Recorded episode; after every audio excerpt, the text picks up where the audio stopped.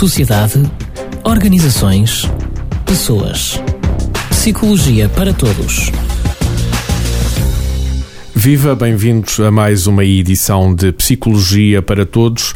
Hoje o tema é o stress no local de trabalho. O convidado desta edição é José Magalhães, ele é doutorado em Psicologia, Desenvolvimento e Intervenção Psicológica, é docente na Universidade Autónoma de Lisboa, é também investigador do CIP, o Centro de Investigação em Psicologia, e trabalha na área, é responsável pela Comissão de Segurança e Higiene e Saúde no Trabalho do Instituto Nacional de Estatística. Viva, bem-vindo a este programa. Vamos começar pelo stress no trabalho. A Europa tem estudado bastante este problema. Isto é um problema que afeta toda a Europa.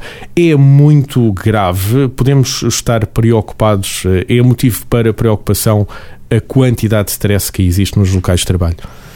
Julgo que sim. Nós temos dados imediatos que são comprovados desde 2010 e que estamos a falar de cerca de 22% de trabalhadores da União Europeia que estão afetados negativamente pelo stress.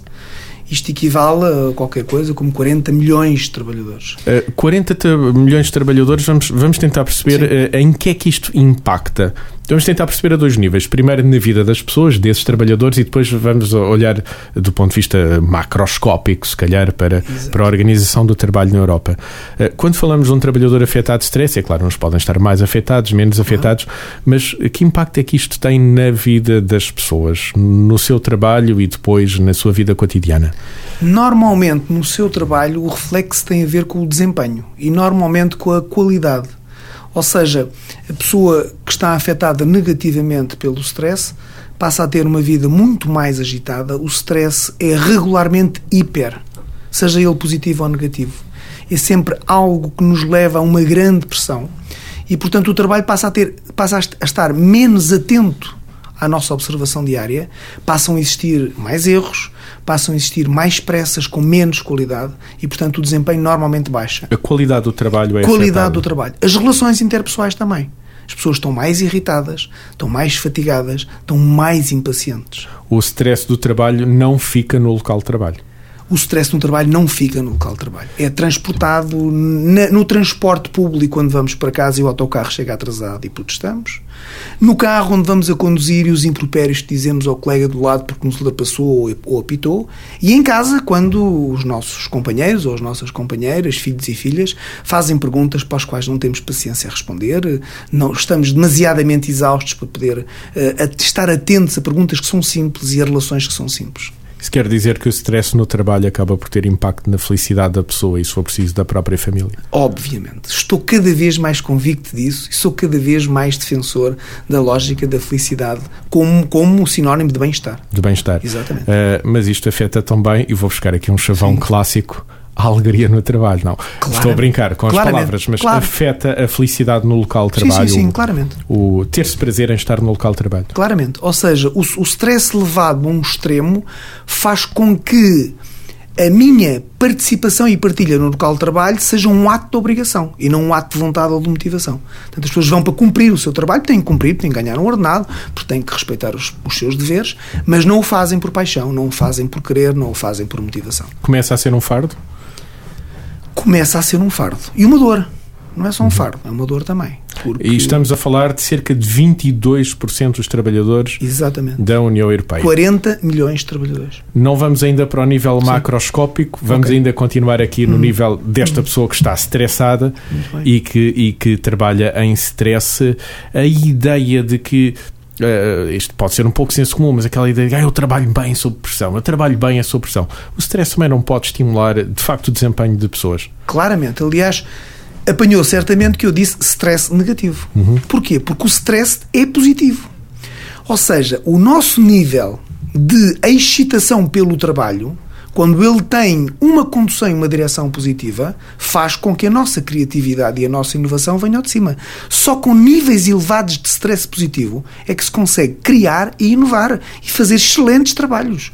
Os mais excelentes trabalhos em qualidade são trabalhos que têm por trás níveis elevados de stress, que têm como quê? Tem um ambiente positivo, um ambiente que responde. Então ajude-me a perceber essa diferença entre stress negativo e positivo. Obviamente já percebemos que o stress negativo é mau e que me faz uh, sentir uh, estar desatento, enfim, fazer com que uhum. o local de trabalho se torne um fardo e uhum. um, um, hábito difícil, mas por outro lado tem o stress positivo que é aquele que, que me motiva, que me faz correr atrás Exato. da cenoura, Exatamente. que dá pica, falando Exato. mal e depressa. Uh, mas estamos a falar de duas faces da mesma moeda, os dois são stress? Os dois são stress. Há um autor que tem uma frase fantástica, que é o Anselli, que diz só o seguinte: As únicas pessoas que não têm stress são aquelas que morreram. Isto significa que, que é o stress que faz com que respiremos, com que tenhamos batimentos cardíacos, que tenhamos a nossa imunologia a funcionar em pleno, que tenhamos o nosso, nosso vigor físico a funcionar no pleno. Stress, em termos eh, revigorantes, é a adrenalina. Ou seja, a nossa adrenalina está ao topo, está ao rubro, porque estamos entusiasmados. Ganhámos uma prova, passámos um exame, tirámos um curso, casámos, tivemos um filho, escrevemos um livro, seja o que for, estamos no máximo da nossa adrenalina. Estamos a fazer um trabalho que nos dá gosto. Um trabalho que nos dá gosto, exatamente. Estamos nele, estamos dentro dele, mesmo dentro dele. O que acontece é quando as organizações permitem este tipo de resposta quando as organizações não permitem este tipo de resposta, não permitem que eu espelhe as minhas ideias, que eu apresente as minhas propostas, que eu seja ouvido, que eu seja reconhecido, o stress passa a negativo. Então, o perfil da organização, o perfil da empresa é fundamental Claramente. para canalizar o tal sentido do stress, se o stress uh, passa para o sentido Claramente. positivo ou para o sentido negativo? Claramente. Tão simples como isto. Há uma frase que eu retirei hoje, muito interessante, de uma, de uma, de uma, de uma folha muito rápida, que é o FACIT, da Agência Europeia para a Segurança e Segurança do Trabalho, que diz o seguinte. É, a carga excessiva de trabalho é considerada um fator de risco potenciador de stress negativo. Mas diz mais à frente: não é permitido confundir carga excessiva de trabalho sem condições com carga excessiva de trabalho num ambiente positivo que propicia a capacidade de resposta e concretização do que se faz. Assim ele é positivo e assim se chega a grandes conclusões e a bons desempenhos. Portanto, a mesma terminologia, carga excessiva de trabalho, que pode ser para alguém que está a fazer mais do que aquilo que pode e que sabe fazer, negativamente, o stress é negativo, como alguém a quem se dá uma carga excessiva de trabalho. Mas as ferramentas e as Exato. condições para ultrapassar Nem um mais. desafio e não ter um fardo. Nem mais. Dá-se-lhe a formação adequada, dá-se-lhe o software adequado, dá-se-lhe a ventilação das salas adequadas e a pessoa consegue retribuir e ser contributiva em termos inovadores e criativos. E o ordenado adequado. E o ordenado adequado. Mas, mas muitas das vezes a questão do ordenado, relativamente à questão da motivação, é muito suplementar. Há quem, há quem tenha capacidade de trabalhar com ordenados que não são altos, com até dificuldades do pagamento integral dos ordenados, mas que têm um ambiente fantástico que é um ambiente claro e honesto. Estamos a passar dificuldades, vamos arregaçar as mangas, porque quando a situação melhorar, seremos todos recompensados. E as pessoas estão. O ordenado é importante, evidentemente, o ordenado é importante, uhum. nomeadamente na sociedade em que vivemos. Então, além do perfil da organização, o tipo de liderança também pode ser fundamental para definir esse stress positivo e negativo? Crucial. Uma, um dos lemas para combater o stress negativo, ou se quiser estimular o stress positivo, é, é preciso que as lideranças não sejam abusivas. Não é frase minha. É a frase que está escrita nos manuais.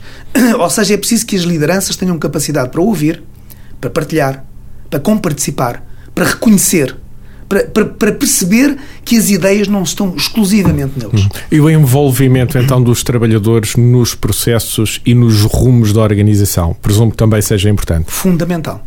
Não só porque está escrito em manual, mas porque é um facto. E, e estamos a falar desde a chefia de topo até ao mais simples operário, provavelmente. Desde a chefia de topo até ao mais simples operário, exatamente. Então agora deixa-me ser um pouco maléfico. É assim que funciona o INE? Não é assim que funciona. É assim que se sentem os 700 trabalhadores do INE? Não é assim que funciona o INE, nem é assim que se sentem os 700 trabalhadores do INE. Uh, contudo, temos uma, uma arma pelo nosso lado. Temos uma Comissão de Segurança, Higiene e Saúde no Trabalho, que é formada por representantes do empregador designados pela administração, eu sou um deles, e sou o coordenador, e por representantes dos trabalhadores, são eleitos pelos trabalhadores. Trabalhamos em conjunto em prol do bem-estar. Isso não é comum na administração pública. Não existe. Haver neste tipo não. de órgãos representantes dos trabalhadores. Não existe. É a única comissão paritária de Segurança, Higiene e Saúde no Trabalho é a que está sediada no Instituto Nacional de Estatística. Foi por opção própria, aceito pela ACT e pelos órgãos institucionais que controlam e vigiam este tipo de situação e nós optamos numa, numa lógica simples. Entendemos que a sinergia era o fundamental para o bem-estar das pessoas. E a sinergia não era apenas haver representantes dos trabalhadores, era haver representantes de ambas as partes. Das duas partes. Funciona a comissão? Funciona muito bem. Extraordinariamente bem. Já pensaram em mostrar esse exemplo a outros organismos públicos? Tivemos oportunidade de já o fazer. Fomos convidados para a Conferência Internacional de Segurança e Higiene no Trabalho no Porto, onde nos pediram para apresentar a nossa experiência. Apresentámos no Fórum RH, que está a decorrer agora, hoje e amanhã, em, em, no Estoril e que já apresentámos aqui há alguns anos atrás. E fomos convidados, posso lhe dizer aqui em primeira mão, portanto, fomos convidados pela, pela organização que falámos há pouco, da, das boas práticas na gestão de stress e de riscos psicossociais para irmos é, apresentar. Trata-se de, de, de um, um, uma organização, trata-se de uma ação, uma ação, esta das boas práticas Sim. na gestão do stress e dos riscos uh, psicossociais exatamente, ligados exatamente, ao trabalho. Uh, trata-se de uma ação nacional uh, da Ordem dos, dos Psicólogos. Exatamente, sob a coordenação da Ordem dos Psicólogos, com o patrocínio também da ACT, uhum. da Agência Europeia para a Segurança Saúde no Trabalho e por aí fora. É? Mas é Esta coordenado... é uma preocupação europeia. Quando falámos há pouco de cerca de 22% é. dos trabalhadores da União Europeia que são afetados negativamente pelo uhum. stress, uh, estamos a falar então de uma preocupação que é europeia. Sim, permita-me só que acrescente um ponto. Uhum. Estes são os dados imediatos os dados em situação previsional que vêm da Organização Mundial de Saúde tornam a situação bastante mais grave. A Organização Mundial de Saúde disse no ano passado que, se não houver situações de combate e de prevenção aos riscos psicossociais, em 2020 a depressão será o fator incapacitante do trabalho. Pode-se evoluir do stress para a depressão? Pode-se evoluir do stress para a depressão, claramente. Vamos lá então olhar para nível macroscópico uhum. de Portugal ou até da, da Europa. Com 22% dos trabalhadores a sofrerem de, de stress negativo, uhum. obviamente há aqui consequências. Já dissemos, para as pessoas uhum. que estão em situação de stress, mas também para as próprias organizações. É uma massa de trabalhadores muito grande a, a trabalhar mal. Claro, a trabalhar mal e, e com taxas de absentismo elevadas. Ora, Ainda não referimos ora. aqui, mas sim, sim. Isto, o stress no trabalho reflete. Claro, claro, claramente. Diz nos manuais. Reflete-se muito, e provam os estudos, reflete-se muito na taxa de absentismo, nas faltas ao trabalho. Exato. Nas faltas, hum, faltas pontuais por não tenho motivação para ir ao trabalho e invento uma, um dia de férias ou uma coisa qualquer, ou pelas ausências por doença mesmo. mesmo. por baixa. Por doença mesmo. Uhum. Porquê? Porque isto traz alguns encargos. Ou seja, para além deste que acabou de referir agora, e muito bem, tem um outro encargo. É que está perfeitamente comprovado que níveis elevados de stress potenciam situações como, por exemplo, situações de diabetes, situações de hipertensão, situações de mau funcionamento pancreático, hepático, imunológico, por aí fora. O que quer dizer, mais uma vez, que uh, o recorrer às instâncias hospitalares e à segurança social e aos órgãos tem sociais um afins aumenta, tem custos. E vai ter um custo tem social custo. e um custo financeiro. Claramente. Repare só nisto. A nível da União Europeia, entre 50% a 60% dos dias perdidos estão direta ou indiretamente relacionados com situações de stress. Ajuda-me neste raciocínio concorda que seria muito mais barato as, a globalidade das organizações laborais e das próprias empresas, enfim, das, uhum. das organizações que estão ligadas ao trabalho, articularem-se e criarem condições de trabalho que consigam, de alguma forma, eh, reverter este número de 22% de trabalhadores? Inteiramente de acordo. Sairia mais barato? Muito mais barato. Repare. Já não olho para a felicidade Sim. das pessoas, estou Sim. mesmo a pensar Sim. em quantidade de euros. Sim. Eu, eu, digo, eu digo que eu, digo, eu, eu, nestes últimos dois anos, só nos últimos dois anos, tive a oportunidade de passar neste âmbito e nesta temática por técnicos de ação social de Vila Franca de Xira, oficiais graduados da base aérea de Sintra, Ordem dos Médicos e afins. E em todos os casos e situações eu encontrei uma grande preocupação, que é é tão pouco que tem que se fazer com tão grande contributo. E o tão pouco é tão simples como isto. É falar às pessoas nos olhos, ouvir o que as pessoas têm a dizer, criar momentos flexíveis para que as pessoas possam respirar e falar sem ser e fumar o cigarro à, à porta da, da instituição. Momentos de reflexão, fazer apologia às pessoas que tenham alimentações saudáveis, que façam exercício físico, que partilhem os seus tempos com a família.